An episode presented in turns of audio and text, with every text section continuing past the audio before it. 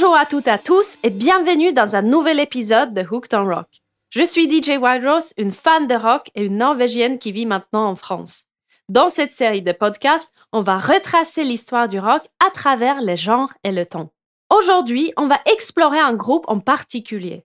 J'aimerais consacrer cet épisode aux Doors, un de mes groupes préférés depuis longtemps. C'est un groupe qui m'a toujours beaucoup fasciné et dont la musique n'a jamais cessé de m'accompagner. La musique de Doors est unique, bien qu'elle ne soit pas pour tous les goûts. J'ai l'impression qu'il y a deux genres de rockers, ceux qui adorent The Doors et ceux qui ne les aiment pas du tout. The Doors ont développé une identité sonore très forte, basée sur le psychédélique, le blues et surtout des expérimentations musicales souvent mystérieuses et dramatiques. Le groupe est surtout connu grâce à Jim Morrison, un frontman mythique qui a d'ailleurs été un des piliers du club de 27. Son style vestimentaire avec des pantalons slim en cuir, une grosse ceinture argentée, des chemises en flanelle et des bottines a posé les bases du style vestimentaire qui était repris plus tard par le groupe de hard rock des années 70 et 80. L'histoire de Jim est le cliché typique d'une rockstar détruite par son succès.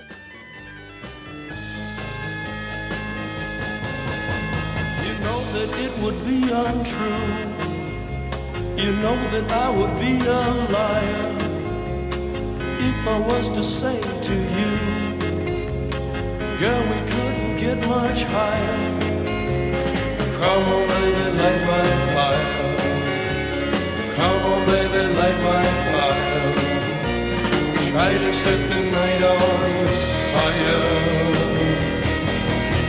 The time to hesitate is through. No time to wallow in the mire. Try now, we can only lose, and our love become a funeral pyre. Come on, baby, light my fire. Come on, baby, light my fire. Try to set the night on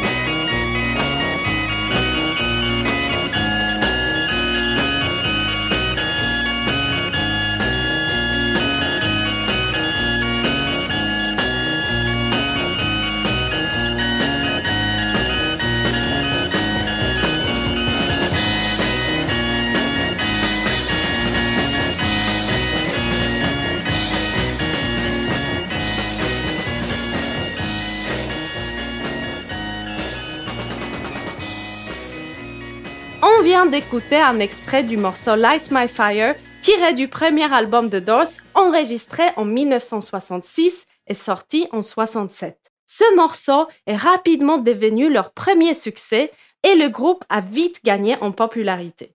Il y a une anecdote connue à propos de ce morceau. En septembre 1967, quand les Doors allaient jouer Light My Fire au Ed Sullivan Show, ils ont été interdits de dire la phrase Girl, we couldn't get much higher, qui parle d'être défoncé. À cette époque, malgré l'usage fréquent des drogues dans le milieu artistique, les références à la drogue étaient quand même strictement interdites à la télévision américaine. Les producteurs de l'émission ont demandé aux Doors de changer cette phrase pour éviter la censure et plutôt dire Girl, we couldn't get much better. Les membres du groupe ont tous accepté de modifier les paroles pour se conformer aux règles strictes de l'émission. Cependant, Jim Morrison, réputé pour être rebelle, a décidé de ne pas suivre la demande des producteurs lors de la performance. Lorsque le groupe a joué Light My Fire sur scène, Morrison a intentionnellement chanté la ligne originale sans la modifier. Les Doors ont donc été bannis du Ed Sullivan Show. Mais reprenons du début. L'histoire des Doors a commencé lorsque deux étudiants diplômés de UCLA, Jim Morrison et Ray Manzarek, se sont rencontrés par hasard sur Venice Beach à Los Angeles en juillet 1965. Ils se sont découverts une passion commune pour la musique et la poésie. Ils ont recruté Robbie Krieger, un excellent guitariste avec lequel ils avaient déjà joué. John Densmore, un ancien camarade de Manzarek à l'université, est venu compléter la formation en tant que batteur. Le nom du groupe était inspiré par le livre The Doors of Perception, écrit par Aldous Huxley, qui traite des expériences psychédéliques et de l'expansion de la conscience. L'identité sonore du groupe est centrée autour du jeu de clavier de Manzarek, des textes poétiques et de la voix incontournable de Jim Morrison.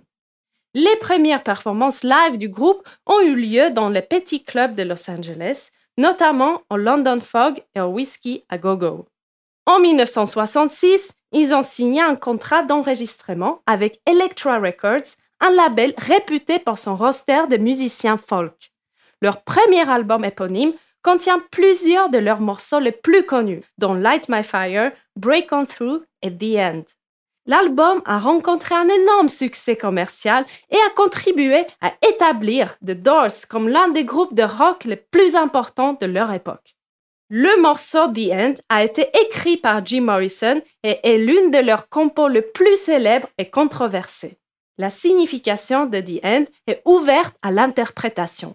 Les paroles de la chanson comportent des références à la relation entre un fils et sa mère ce qui peut être interprété comme une exploration de dynamiques familiales, de conflits générationnels et des influences parentales sur le développement personnel.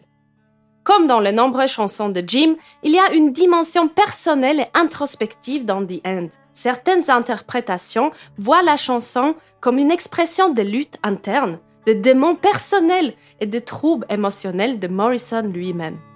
The End pourrait également être considéré comme une exploration des états alternés de conscience et des perceptions de la réalité qui en découlent.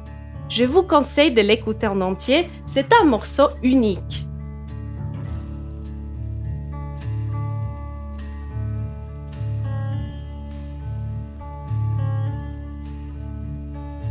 This is the end, beautiful friend. This is the end, my only friend, the end of our elaborate plans, the end of everything that stands, the end, no safety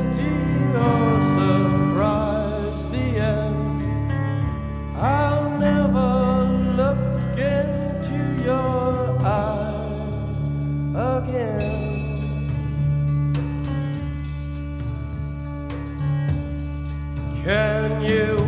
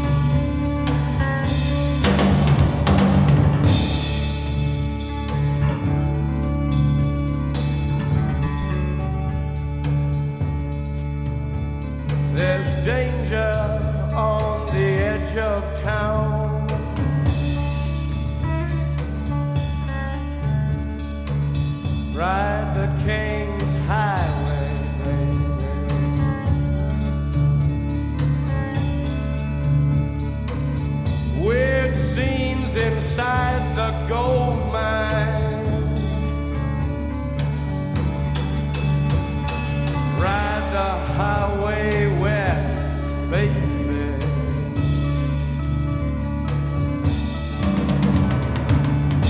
Ride the snake.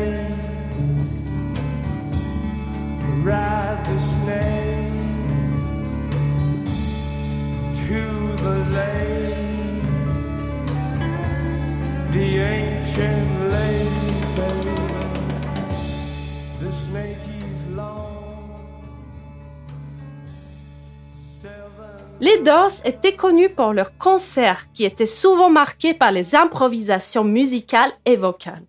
The offrait une toile de fond idéale pour ces explorations créatives. L'une des performances les plus mémorables du morceau a eu lieu au Festival de l'île de White en 1970. Le morceau a été étendu et transformé en une performance intense et hypnotique de plus de 12 minutes avec des variations vocales et instrumentales. Il faut aussi dire que The End a été utilisé de manière emblématique dans le film Apocalypse Now de Francis Ford Coppola de 79. En 1967, les Doors sortent un deuxième album intitulé People Are Strange. Cet album explore aussi des thèmes sombres et psychédéliques avec des chansons telles que People Are Strange et Love Me Two Times. L'album a été bien reçu par la critique et a consolidé la popularité croissante de Doors. On va s'écouter le morceau Love Me Two Times qui figure sur cet album, écrit principalement par le guitariste du groupe Robbie Krieger. Apparemment, le morceau est né de l'inspiration d'une relation amoureuse compliquée et ambiguë que Krieger avait vécue. Les paroles évoquent le défi d'une relation où l'amour et la passion se mêlent à la trahison et au besoin de contrôler l'autre. La structure de morceau est relativement simple, mais redoutablement efficace, ce qui en fait un morceau mémorable.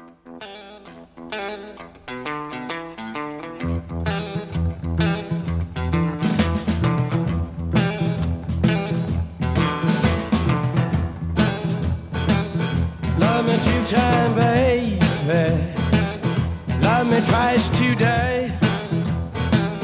Love me two time, girl. I'm gone away. Love me two time, girl. One for tomorrow,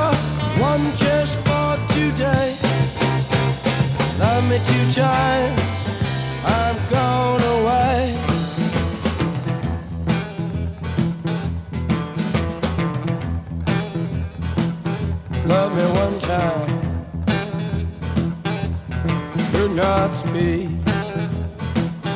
Love me one time. Yeah, my knees got weak. Love me two time, girl. Lost me all through the week. Me two times. I'm gone away. Love me two times. I'm gone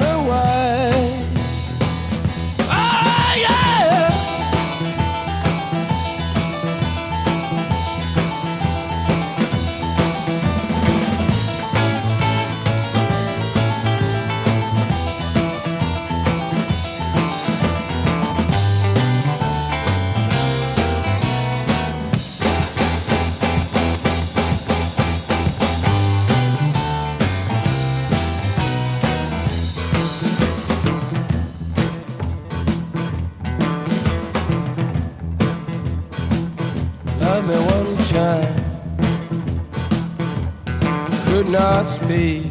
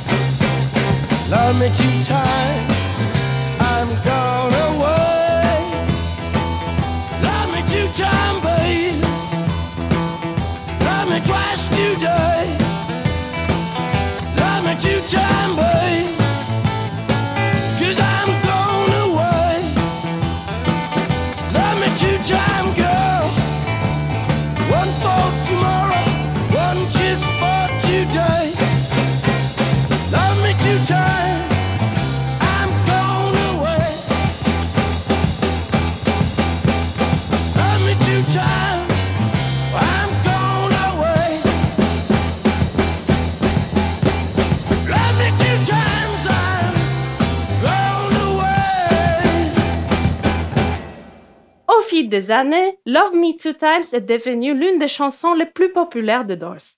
Elle a été reprise et réinterprétée par de nombreux autres artistes. Un autre morceau écrit par Robbie Krieger que j'aime énormément est The Crystal Ship sur l'album éponyme The Doors. Ce morceau mélancolique et poétique exprime le chagrin et la tristesse d'une relation qui prend fin. Le jeu des Krieger avait quelque chose d'unique, incorporant des influences blues et flamenco dans le son rock psychédélique du groupe. En juillet 68, les Doors sortent leur troisième album, Waiting for the Sun. Cet album a été le premier à atteindre le top du classement Billboard, devenant ainsi le premier album numéro 1 de Doors aux États-Unis. Cet album contient des succès comme Hello, I Love You et The Unknown Soldier. The Unknown Soldier est un autre morceau emblématique du groupe dont j'aimerais parler. Ce morceau reflète l'engagement contre la guerre du Vietnam, un thème important à l'époque de sa création, un conflit qui avait suscité une forte opposition dans le pays. De nombreux jeunes Américains étaient en désaccord avec la guerre et participaient à des manifestations pour exprimer leur mécontentement. Jim Morrison, comme beaucoup d'artistes et de jeunes de cette époque, s'est senti concerné par la guerre et ses conséquences. L'idée de Unknown Soldier lui est apparue lors d'un voyage à New York en 67. Il est tombé sur une manifestation contre la guerre du Vietnam à Times Square. Cette image a marqué Morrison et lui a donné l'idée du morceau qui aborde également le thème de l'anonymat des soldats tombés au combat, symbolisé par The Unknown Soldier. Le morceau comporte des sonorités de marche militaire et est principalement centré autour des paroles. Vers le milieu du morceau, il y a un changement de rythme et d'atmosphère, avec une section instrumentale plus calme et introspective. Morrison utilise sa voix de manière expressive, alternant entre les moments de douceur et d'agressivité, et vers la fin, il y a une sorte de climax qui exprime l'espoir.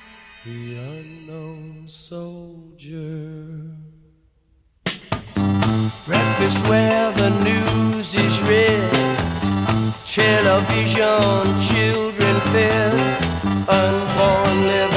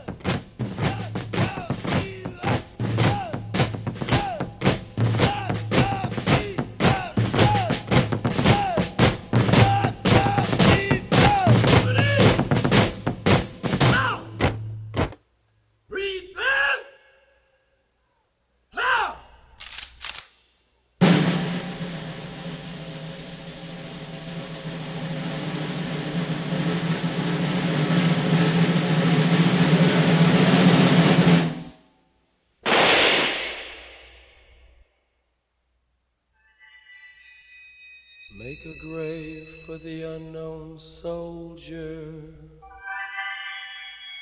nestled in your hollow shoulder. The unknown soldier.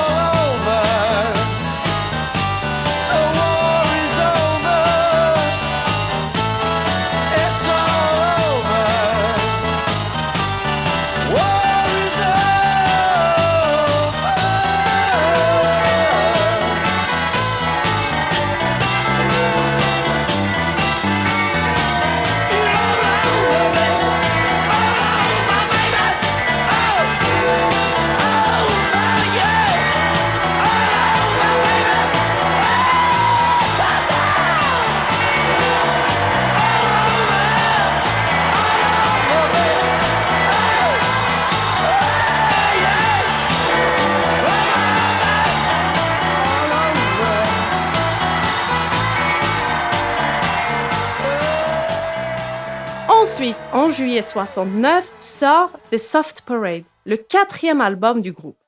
C'est un album plus expérimental qui intègre des éléments orchestraux dans certaines chansons. Il contient des titres tels que Touch Me et Shaman's Blues. Le morceau éponyme de l'album est un titre qui illustre bien le mélange d'influences musicales. Il passe par de différentes sections allant du rock au jazz en passant par des passages plus contemplatifs. Les paroles de Jim Morrison abordent des thèmes de célébration de la vie et de la mort tout en étant teinté de sa poésie caractéristique. The Soft Parade a reçu des critiques mitigées lors de sa sortie. Certains fans et critiques ont salué l'audace d'explorer de nouveaux territoires musicaux, tandis que d'autres ont considéré les arrangements orchestraux comme étant trop éloignés du son caractéristique du groupe. L'enregistrement de l'album a été marqué par des tensions et des désaccords entre les membres du groupe, en particulier au sujet de l'orientation musicale de l'album. Jim Morrison avait souhaité explorer davantage de sons orchestraux, alors que les autres membres préféraient un son plus brut et plus rock. Morrison devait faire face à ses propres démons. Sa consommation d'alcool et de drogue avait augmenté, ce qui a eu un impact sur son comportement et son implication dans le processus d'enregistrement. En effet, avec l'immense succès qu'ont connu les Doors au cours des années 60, Morrison a été confronté à des défis personnels et professionnels qui ont commencé à avoir un impact sur sa santé et sa vie. Sa consommation excessive d'alcool et de drogue, en particulier de LSD, n'ont pas amélioré sa santé physique et mentale, ce qui a parfois entraîné des épisodes où il était incapable de se produire correctement sur scène. Il est par exemple dit que Morrison a perdu conscience plus ou moins longtemps lors de certains concerts. Un incident en particulier a marqué la carrière du groupe. Le 1er mars 1969, les Doors ont joué un concert à Miami. La performance a été compliquée dès le départ, avec des membres du public qui lançaient des bouteilles et manifestaient leur mécontentement. Morrison semblait perturbé dès le début du concert et son comportement s'est rapidement détérioré. Pendant le concert, Morrison aurait proféré des obscénités critiquer la police locale et inciter le public à se rebeller. À un moment donné, il aurait même exposé ses parties intimes au public. Cette série d'incidents a provoqué une grande agitation parmi les spectateurs et a conduit à une intervention de la police. Peu de temps après le concert, Morrison a été arrêté et accusé d'obscénité publique, d'exhibition indécente et de conduite désordonnée. Ces accusations étaient graves et auraient pu entraîner une peine de prison importante si Morrison avait été condamné. Le concert de Miami a eu des répercussions majeures sur la carrière des Doors. Le groupe a été boycotté par certaines stations de radio et a connu des difficultés pour booker des concerts dans certaines villes en raison de l'attention négative que l'affaire avait attirée.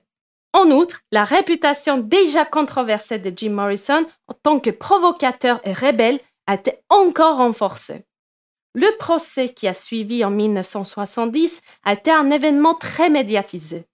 Morrison a plaidé non coupable, mais n'a pas été en mesure d'assister à la majeure partie du procès en raison de son emploi du temps chargé et de son départ pour Paris. Malgré tout cela, les Doors ont continué à être très productifs et ont sorti en février 1970 Morrison Hotel, leur cinquième album qui marque un retour aux racines blues et rock du groupe. Cet album a été bien accueilli par la critique et contient des morceaux mémorables comme Roadhouse Blues, The Spy et Indian Summer. Il a également contribué à réaffirmer la position de Doors en tant que groupe de rock majeur malgré les défis qu'ils ont rencontrés. On va s'écouter le morceau Roadhouse Blues, où la voix de Jim Morrison est super cool et surtout qui montre que The Doors est bel et bien un groupe inspiré par le blues.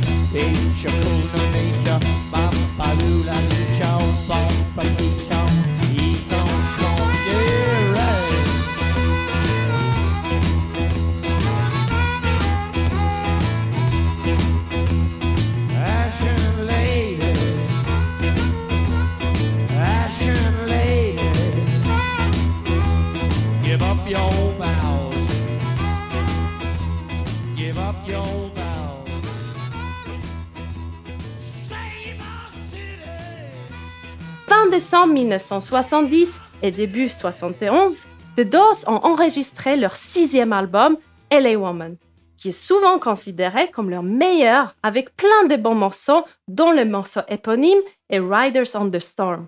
L'album a été un franc succès commercial et a été acclamé par la critique. Malgré ce succès, Jim choisit d'abandonner la carrière de chanteur rock, mais aussi de réduire sa consommation d'alcool qui a bien impacté sa forme physique et de se consacrer à la production de films tout en poursuivant son travail poétique. Après la controverse de Miami et alors que The Doors traversait des difficultés, Jim Morrison a décidé de s'exiler à Paris en 1971 avec sa compagne Pamela Curson. Il voulait échapper à la pression médiatique et juridique des États-Unis. À Paris, Morrison a espéré trouver un environnement plus calme et inspirant pour se consacrer à l'écriture et à d'autres formes artistiques. Cependant, sa dépendance aux drogues et à l'alcool s'est poursuivie. Il était souvent hanté par des problèmes juridiques en raison de démêlés avec la justice américaine. Malheureusement, sa période à Paris a été assez brève. Le 3 juillet 1971, à l'âge de 27 ans, Jim Morrison a été retrouvé mort dans la baignoire de son appartement à Paris, 17 rue Beautreilly, dans le 4e arrondissement pour être précis. Pour l'info, sa compagne Pamela Curson l'a rejoint seulement trois ans plus tard.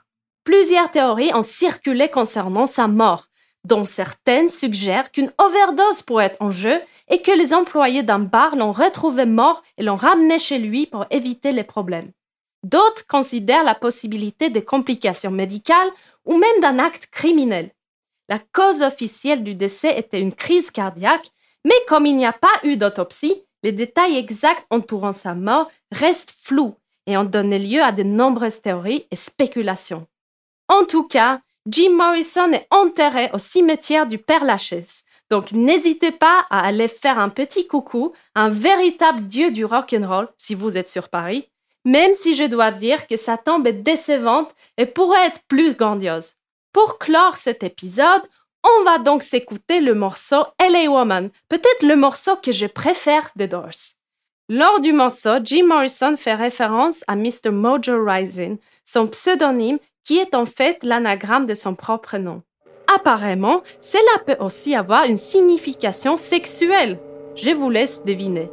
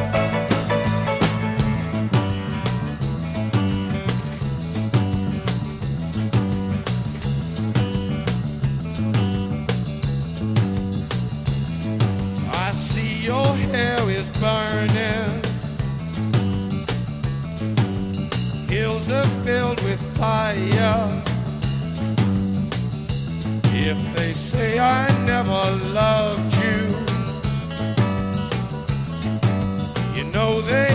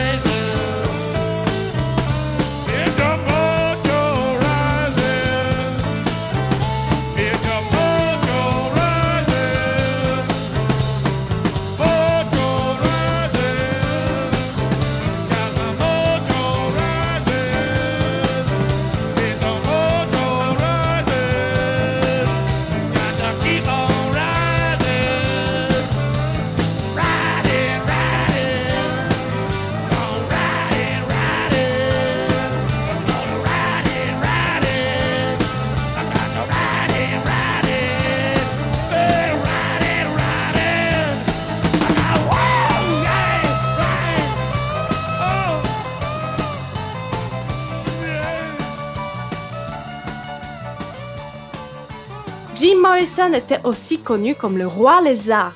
Dans la chanson Not to Touch the Earth de 68, Morrison dit à la fin du morceau I am the Lizard King, I can do anything. Cette déclaration audacieuse a résonné avec les fans et est devenue une phrase emblématique associée à Morrison.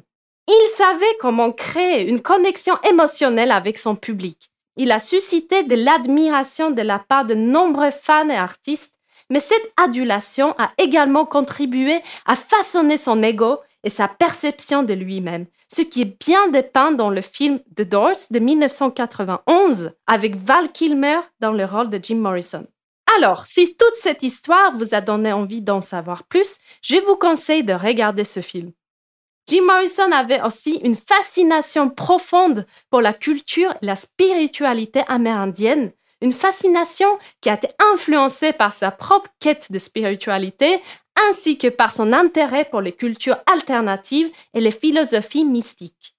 Pour ce qui est de Doors, malgré leur carrière de courte durée, ils ont quand même sorti six albums studio avec le line-up d'origine et puis deux de plus sans Jim, un en 72 et un en 78 en hommage à Jim. Après la mort de Jim, les membres survivants de Doors ont continué à collaborer musicalement dans divers projets. Cependant, ils n'avaient pas recruté de nouveaux chanteurs pour remplacer Morrison et avaient plutôt choisi de se concentrer sur leur carrière individuelle. Ceci dit, en 2002, Ray Manzarek et Robbie Krieger ont décidé de reformer le groupe avec le chanteur Ian Astbury du groupe rock The Cult en tant que chanteur principal. Et en parlant de Cult, c'est un autre groupe que j'adore profondément. Ça commence à faire beaucoup de groupes préférés. Le groupe a été temporairement renommé The Doors of the 21st Century avant d'être rebaptisé Riders on the Storm en 2005. Voilà, c'est tout pour cet épisode. Je suis DJ Wild Rose et je vous retrouve très vite pour un prochain épisode de Hooked on Rock. En attendant, stay safe and rock on!